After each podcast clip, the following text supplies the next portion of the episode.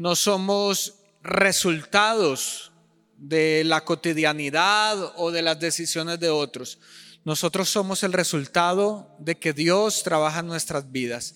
Y parte de eso significa que nosotros anhelamos oír su voz. Creo que venimos acá para adorar, pero también para recibir instrucciones acerca de lo que Él quiere de nosotros. Así que le invito a que abra su Biblia en la primera epístola de Pablo a los tesalonicenses. Primera epístola de Pablo a los tesalonicenses, capítulo 3, versículo 9.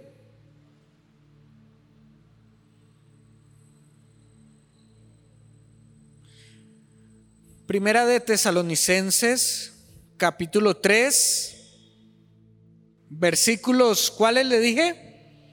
Del 9. Vamos a leer desde el 9 hasta el 11. ¿Está conmigo? Amén, ya todos encontramos. Vamos entonces a leer la palabra de Dios. Recuerde que la cita es primer, primera de Tesalonicenses capítulo 3, versículo 9. Dice la palabra del Señor. Por lo cual, ¿qué acción de gracias podemos dar a Dios por vosotros? Por todo el gozo con que nos gozamos a causa de vosotros delante de nuestro Dios, orando de noche y de día con gran insistencia para que veamos vuestro rostro y completemos lo que falta a vuestra fe Versículo 11. Mas el mismo Dios y Padre nuestro y nuestro Señor Jesucristo dirija nuestro camino a vosotros. Oremos al Señor. Padre, gracias por tu palabra. Estoy seguro que ella es el consejo que necesita mi vida. Háblame en esta noche. Me pongo en dirección hacia ti todo prejuicio, toda altivez, todo pensamiento contrario, lo colocamos cautivo y lo echamos fuera y colocamos un espíritu de aprendiz. Colocamos un espíritu de necesidad, porque al fin y al cabo, sobre tu palabra se sustenta nuestra vida. Háblame en esta noche, yo lo pido en el nombre de mi Señor Jesucristo. Amén y amén. Gloria a Dios. ¿Qué hacer mientras espero? Lleva el título, eh, el mensaje de esta noche. ¿Qué hacer mientras estoy esperando algo? Mientras estoy esperando a alguien. Creo que en esta situación en el que estamos, el paro nacional, el COVID, eh, nuestra paciencia ha sido desarrollada. Y generalmente debemos esperar a que sucedan ciertas cosas. Y le hago esta pregunta, ¿alguna vez usted ha cometido una locura por no ser paciente? ¿Por desesperarse? ¿Alguna vez ha tenido usted una mala aventura por no saber esperar? Creo que todos hemos tenido una experiencia negativa por no desarrollar la paciencia, por no saber esperar, por no saber qué hacer y cómo reaccionar cuando nos dicen, bueno, tiene que esperar a que le llegue esa respuesta, tiene que esperar esos exámenes. O una persona le dijo, deme un tiempo y, le doy una respuesta. Entonces, como que queremos acelerar las cosas. Recuerdo una vez, cuando yo era un niño, que fuimos a visitar eh, a los antepasados, por allá la familia eh, de mi papá, y fuimos a un pueblo que quedaba en la cima de la montaña, pero la finca de ellos quedaba muy abajo, casi abajo en el río, entonces tocaba bajar desde el pueblo caminando como una hora. Y recuerdo que bajamos y yo no estaba muy, muy animado de ir, porque yo no, que vamos a ir por allá una finca, allá me aburro. Y cuando llegamos nos recibieron y, y, toda la familia y empezaron a hablar y yo que era un niño, yo era, papá, ¿a qué hora nos vamos? papá, ya nos vamos, papá, ya nos vamos a ir. Y mi papá me decía, espere, tranquilo, espere. Y pasaron las horas, pasó la tarde y ellos hablen y yo me aburrí. Entonces le dijeron a mi papá, la tía le dijo, quédense en esta noche porque no se quedan. Ah, cuando yo escuché eso, yo dije, no, ¿cómo que nos vamos a quedar? Entonces, no, pues vea, si antes cuando ustedes eran niños dormíamos todos en una cama, ahora que somos 20 podemos dormir todos en dos camas, quédense en esta noche. Yo por dentro, no, pero ¿cómo que nos vamos a quedar? Papá, usted me dijo que nos íbamos. Entonces mi papá dijo, pues se quiere ir, váyase. Y me dijo eso a mí, yo dije, ah, pues me voy. Y recuerdo que ya era de noche, ya era de noche, y yo dije, pues mi papá me dijo que me voy, me voy al carro hasta el pueblo. Ahora, una cosa es caminar en el campo de día y otra muy diferente es caminar de noche. Yo me acuerdo que me fui más o menos recordando, yo buscando por dónde eran las gradas para subir, eh, para empezar el ascenso, y yo iba caminando y me pegué una perdida. Y mientras iba caminando por, por esa desesperación de irme hasta el carro, eh, en una de las fincas empezaron a salir perros, pero unos perros malos, no, no como los que usted tiene en la casa, perros de esos con los que hacen las películas de terror. Yo dije, no, esto parece una película satánica acá yo soy el sacrificio. Y empezaron esos perros a dar vueltas alrededor mío. Y yo dije, no, yo empecé a orar, yo dije, Señor, en tus manos encomiendo mi espíritu, gracias por la vida que me permitiste tener. Y esos perros empezaron a dar vuelta.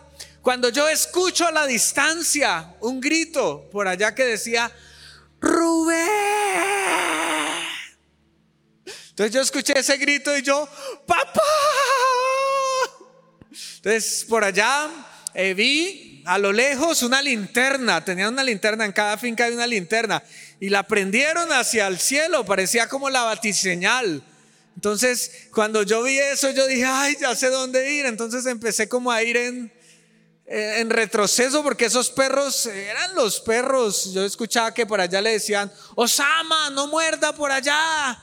Eran perros malos, usted no me cree, pero eran muchos perros. Entonces empecé a girar y bueno, me pude librar de los perros y me empecé a meter por el campo yendo detrás de, la luz porque mi papá gritaba, Rubén. Y yo, papá, papito lindo. Cuando ya estaba en la entrada de la finca, y yo, papá, mi papá, Rubén. Y yo, papá, cuando mi papá empieza a quitar la correa, Rubén. Y recuerdo que me dieron una juguetera y al fin y al cabo nos tocó quedarnos esa noche. Entonces, generalmente la impaciencia hace que uno cometa muchos errores, no saber cómo esperar, no saber cómo eh, eh, esperar el tiempo adecuado, esperar a las personas adecuadas, nos puede llevar a tomar malas decisiones. Pero en esta noche la palabra de Dios quiere enseñarnos qué debemos hacer mientras desarrollamos la paciencia? ¿Qué debemos hacer mientras esperamos a que haya un resultado? Y lo primero que yo me doy cuenta, según el pasaje que acabamos de leer, es que yo debo, mientras estoy esperando, debo conservar una actitud agradecida. Conservar una actitud qué? Agradecida. Es por eso que el versículo 9, donde empezamos a leer, dice, por lo cual, ¿qué acción de gracias podemos dar a Dios por vosotros? Estar agradecidos debe ser la actitud de aquel que espera mientras algo sucede. Y es muy difícil estar agradecido cuando esa espera quizá nos lleve a lo negativo. Por ejemplo, no podemos ir a visitar a alguien que está en la clínica porque ya ni siquiera podemos ir a visitar a alguien. O quizá usted ha programado un viaje para ir a ver a un familiar, a su papá, a su familia, y le ha tocado aplazarlo durante mucho tiempo porque ya es complicado inclusive viajar. O, quizá cuando se va un hijo de la casa, o bien sea la situación crítica que podamos atravesar es muy difícil conservar e-, esa actitud agradecido, porque muchas veces son impedimentos que están fuera de nuestras manos los que nos detienen el reencuentro, los que nos detienen poder encontrar respuestas. Pero en esas situaciones, usted y yo como hijos de Dios somos llamados a conservar una actitud de agradecimiento.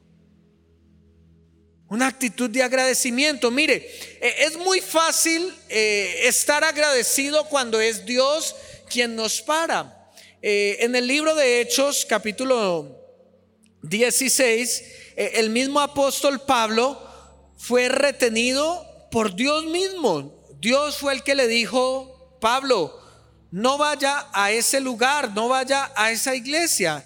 Dice Hechos capítulo 16, versículo 6 y 7 dice, y atravesando Frigia y la provincia de Galacia, les fue prohibido por el Espíritu Santo hablar la palabra en Asia. Y cuando llegaron a Misia, intentaron ir a Bitinia, pero el Espíritu Santo no se los permitió. Entonces quizá cuando Dios es el que nos para, es muy fácil decir gracias Dios porque tú me estás previniendo de algo. Porque sabemos que cuando Dios nos dice espere, es porque Él sabe en su omnisciencia qué va a ocurrir. Pero el caso que estamos estudiando en Primera de Tesalonicenses no es el caso donde Dios es el que detiene los planes. Si usted me acompaña en el capítulo 2, versículo 18 de la primera epístola de Tesalonicenses que estamos estudiando, capítulo 2, una página anterior, versículo 18 vemos la razón por la cual el apóstol Pablo no había podido ir a visitar a los hermanos. Está el motivo. ¿Está conmigo? Capítulo 2, versículo 18. Dice, bueno, leamos desde el 17 como para entender, dice, pero nosotros, hermanos, separados de vosotros por un poco de tiempo, de vista, pero no de corazón tanto más procuramos con mucho deseo ver vuestro rostro. Es decir, el apóstol Pablo había intentado encontrarse con ellos de nuevo, pero mire lo que dice el 18. Por lo cual quisimos ir a vosotros, yo, Pablo, ciertamente, no solamente una, sino que una, otra y otra vez. Y termina el versículo diciendo, pero Satanás que nos estorbó. Fue el mismo Satanás quien impidió que el apóstol Pablo regresara a visitar a los hermanos que estaban en Tesalónica. Y acá es donde yo me hago la pregunta, ¿cómo puede una persona estar agradecida y hablar de acciones de gracia cuando es el mismo Satanás quien le ha prohibido, quien le ha impedido, le ha estorbado cumplir el deseo de su corazón? Lo que yo veo allí en este pasaje es que sí, mi hermano, muchas veces la tarea de Satanás es arrojar obstáculos en nuestro camino. Muchas veces Satanás coloca obstáculos, tentaciones, barricadas, bloqueos para que nosotros no podamos cumplir las metas. Pero así como la tarea de Satanás es arrojar obstáculos en el camino del cristiano, la nuestra es superar esos obstáculos. Y una de las maneras como nosotros lo superamos es cuando estamos alegres en medio de la espera. Cuando estamos con una buena actitud mientras seguimos esperando. He visto a muchas personas que en el desespero sacan el mal carácter creyendo que enojándose, peleando, van a ayudar a que las cosas surjan más rápido. Pero el apóstol Pablo dice, no hermanos, hallen ustedes acciones de gracia. Una buena actitud hace la diferencia mientras se espera. Porque cuando todos están esperando una respuesta y usted llega a decir, no, acá solamente hay muerte, no, esto no va a salir adelante, no, yo sí me la solía, ¿cómo cree que se van a comportar los que están a nuestro alrededor? Pero con en lo contrario, cuando tú llegas con una buena actitud de decir sí, lo hemos intentado una, dos, tres veces, lo hemos programado, hemos esperado eso y mientras esperamos, vamos a ser agradecidos.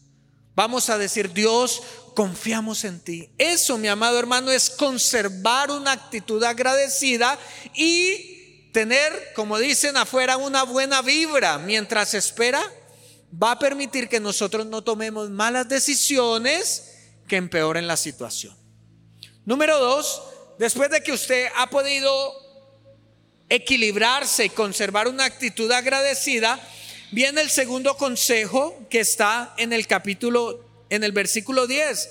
Volvamos al pasaje que, que iniciamos leyendo, el capítulo 3.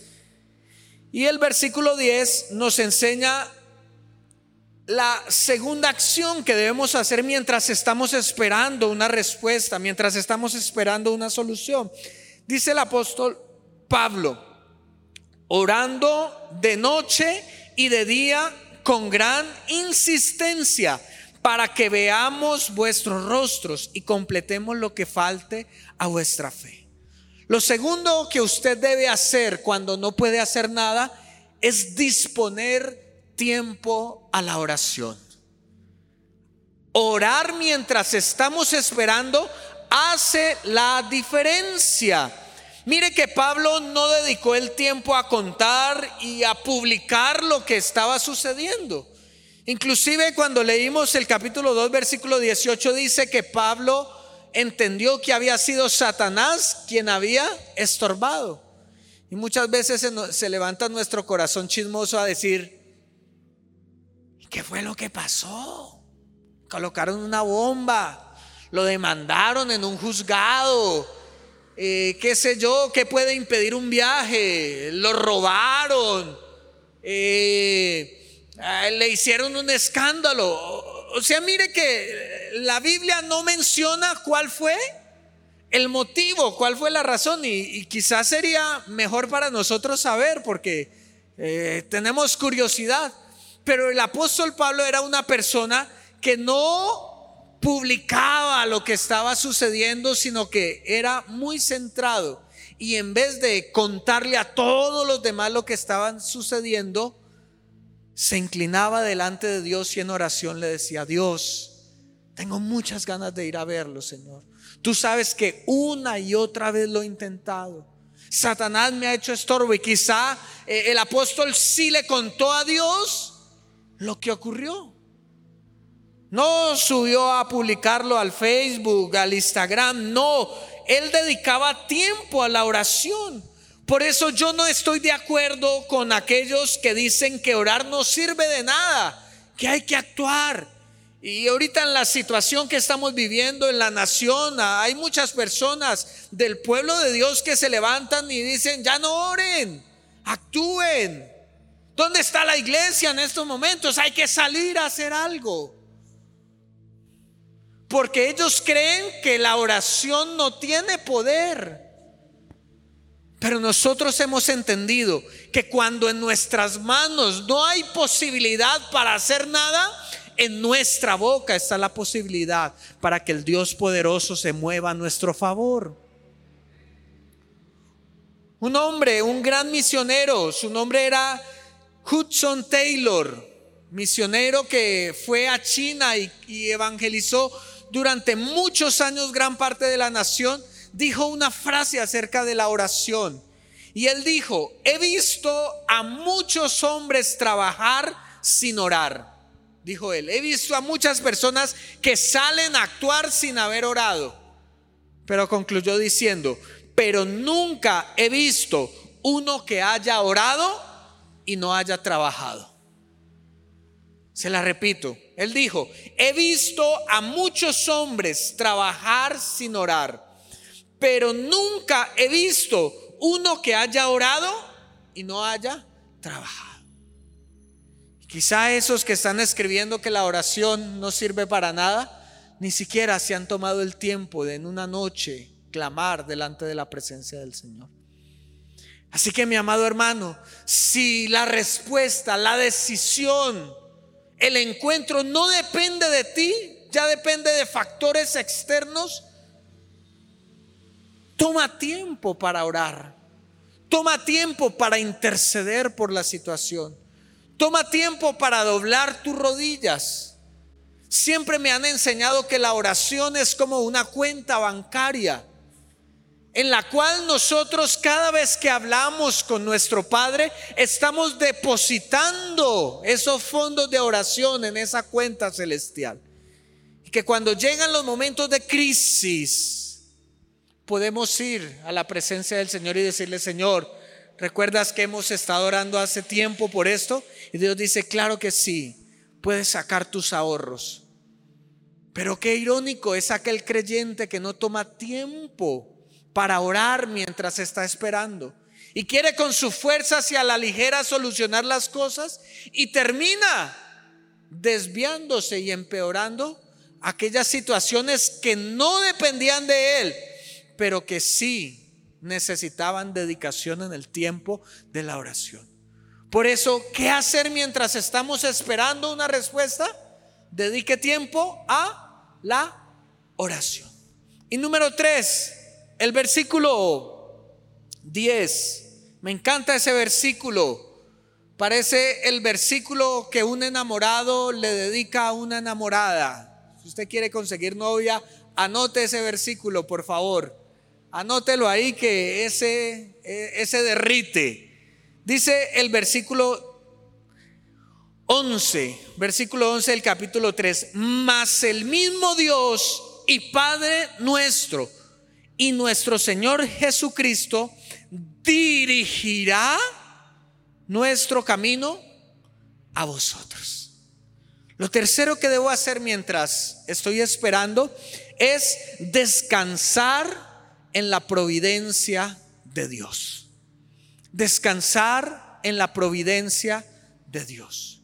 Mire lo que está diciendo el apóstol Pablo. Yo tengo la fe, tengo la certeza, tengo la seguridad que aquello que yo he intentado, que aquello que Satanás ha estorbado, terminará siendo guiado por Dios mismo para que nos volvamos a encontrar cara a cara. Dirigir e, e, es el, el, versículo o la palabra clave de ese versículo, la que usted tiene que subrayar. Eso significa la providencia de Dios. La providencia de Dios significa que Dios utiliza todo lo que está ocurriendo en el mundo, inclusive lo malo, para que sus planes sean cumplidos. Dirigir es hacer que una cosa en movimiento avance hacia una dirección determinada sin desviarse. Y me encantó esta palabra, resalta en el versículo, porque cuando vamos a, la palabra original, significa enderezar de arriba hacia abajo. Es decir, Pablo tenía la seguridad que aunque él lo había intentado, aunque había tenido obstáculos, Dios podía direccionar todo lo que estaba alrededor para que se pudieran encontrar. Y se me vino a la mente mientras preparaba este mensaje la historia de un hombre que entendió que había que descansar en la providencia de Dios. En el libro de Génesis nos narra la historia de José, un hombre que sufrió mucho, un hombre que fue, eh, la familia le dio la espalda, sus propios hermanos lo vendieron y engañaron a su propio padre, haciéndole creer que él había muerto porque su papá le había regalado una túnica de colores. Y los hermanos como le tenían envidia, lo vendieron y untaron de sangre la túnica y le dijeron al papá, papá, se lo comieron los leones, se lo comieron los lobos, olvídate de tu hijo, que ya no se puede hacer nada. Y el papá creyó esa mentira. Pero José que fue llevado a Egipto, tenía en su corazón la esperanza de que algún día se iba a volver a reencontrar con su padre. Y para volver a encontrarse con su familia, tuvieron que pasar años y años. Y no años de alegría, años de esperanza, sino años en donde él fue culpado de robo, él fue culpado de acceso carnal violento, fue llevado a la cárcel, fue llevado como un esclavo. Pero este hombre de Dios guardaba la esperanza de que su Dios algún día antes de morir le permitiría ver la esperanza de encontrarse con su familia. Y en el libro de Génesis, capítulo 45, versículo 7,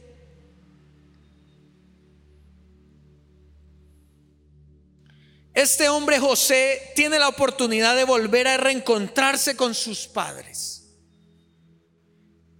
Y creo que aunque él no vino a este culto ni tampoco escuchó al apóstol Pablo, él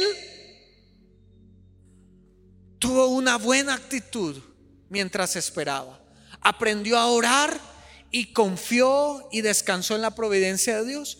Porque dice Génesis 45, 7, dice, y Dios me envió delante de vosotros. Mire que no es un corazón arrogante ni un corazón herido, sino que dice, para preservar prosperidad, perdón, para preservaros posteridad sobre la tierra y para darlos vida en medio de gran liberación. Él estaba diciendo, sí, la pasé mal. Sí, fueron noches en las que lloré, en las que me llegó la desesperanza, en las que intenté escaparme de la cárcel. Fueron días, semanas, años esperando este día. ¿Y hoy qué ocurrió? Dijo José, puede entender que no se trataba de mí ni de mis hermanos que obraron en mal. Se trataba de un plan que venía del creador del universo para poder preservar la vida de toda nuestra familia. Eso es descansar en la providencia de Dios. Y mi amado hermano, yo no sé tú qué estás esperando. Quizá un sueño que está en tu corazón que se ha visto frustrado. Quizá estás esperando que alguien dentro de tu familia cambie Quizás llevas años esperando que llegue una persona correcta a tu vida. O estás esperando los exámenes médicos o la respuesta de un examen que hiciste. No sé qué estás esperando. Pero la palabra de Dios nos recuerda que mientras estás esperando, Dios tiene el control de las situaciones y Él puede enderezar aquello que está torcido, Él puede nivelar aquello que se desvió, Él puede gobernar todas las situaciones que ocurren en el mundo siempre y cuando tú aprendas a descansar en Él. Así que es difícil desarrollar la paciencia. Es una paciencia activa, no una paciencia que se deja morir por las situaciones, sino que entiende, número uno, que debe tener y desarrollar una actitud correcta. Número dos, que mientras esperamos debemos dedicar tiempo a la oración. Y número tres, que debemos aprender a descansar en la providencia de Dios. Le invito a que pueda cerrar sus ojos e inclinar su rostro allí por un momento. Y pueda venir a tu mente y a tu corazón aquello que has estado esperando desde hace mucho tiempo. Ese milagro, como oraba el pastor hace unos minutos. Esa situación, ese cambio, esa llamada. ¿Qué estás esperando en la vida? Dios te dice, no te impacientes. Aprende a esperar. Y conforme a lo que Dios te haya hablado en esta noche, yo te invito a que tú ores conmigo y hablemos a nuestro corazón a través de esta oración que dirigimos a Dios. Padre, queremos agradecerte, Señor. Muchas veces queremos quejarnos en el tiempo de la espera, pero tu palabra nos enseña que debemos ser agradecidos mientras esperamos. Te pedimos que nos ayudes a conservar la calma mientras nos encontramos con esas personas que amamos, Señor. Padre, sabemos que hoy hay muchos obstáculos que vienen del hombre, que vienen de Satanás, pero esos obstáculos pueden ser superados si nosotros confiamos y creemos en ti. Guarda nuestro corazón del resentimiento, de la inestabilidad, Señor y que por lo contrario nosotros podamos ahora disponer tiempo para interceder, para orar, para hablar contigo, Señor. Que en vez de publicar a todo el mundo lo que está ocurriendo, podamos ir al lugar secreto y decir, Señor, ayúdame y dame la fuerza. Y ayúdanos, Señor, a descansar en ti, Señor. Así como le dijiste al rey que estaba a punto de ser invadido, estad quietos y dense cuenta que yo soy Dios. Así mientras en la quietud de la espera, que no depende de nosotros, nosotros podemos descansar en ti. podamos confiar en ti, Señor. Podamos sonreír cada mañana y decir, algo hará Jehová para enderezar el camino. Algo sucederá del cielo, Señor. Oro por aquellos, Señor, que han estado esperando, Dios, una respuesta laboral, Señor. Dales paciencia. Aquellos que han estado esperando en una persona, que una persona les ha prometido algo, pero no lo ha cumplido todavía, Señor. Allá descanso en esta noche. Dígale al Señor, Señor, yo descanso en ti, Señor. Yo no me desespero, Señor. Aunque yo quisiera ver todo pronto, todo ya, yo descanso en ti, Señor. Y toda mi ansiedad en esta noche la coloco sobre ti. Y que pronto podamos ver ese milagro. Que pronto podamos ver la respuesta, Señor. Y que cuando veamos la respuesta, entonces podamos haber dicho, permanece la fe y permanece la confianza en ti. En el nombre de nuestro Señor Jesucristo lo pedimos. Amén y amén.